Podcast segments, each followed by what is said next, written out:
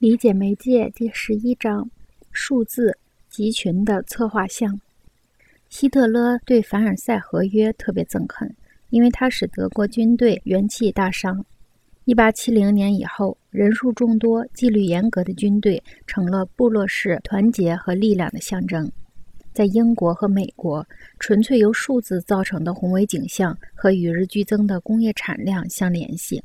财富和生产的统计数字达到百万位，但是财富和人口数字的力量所发出的勃勃生机，在促进增长和扩张方面所产生的效果也是不可思议的。埃里亚斯·卡内蒂在《群众与权力》中说明了通货膨胀和群体行为的关系。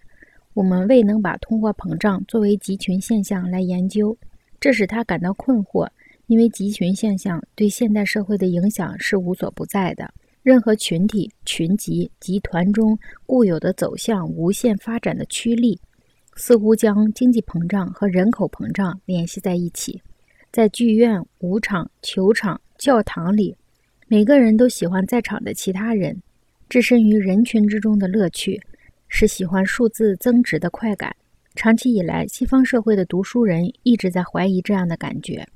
在这样的社会中，人和群体在空间中的分离，静居独处；在思想上的分离，即观点；在工作上的分离，即专门分工，一直在读书人中得到了文化支持和技术支持，还得到了与文字伴生的工业制度和政治制度的支持。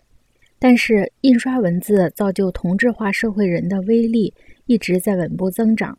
到了我们的时代，它就造就了似是而非的隽与大众头脑，形成了公民组成的军队那种大众尚武精神。字母文字被推到机械化的极端，似乎常常产生与文明相对立的效果，正如古代的技术似乎破坏了部落的团结一样。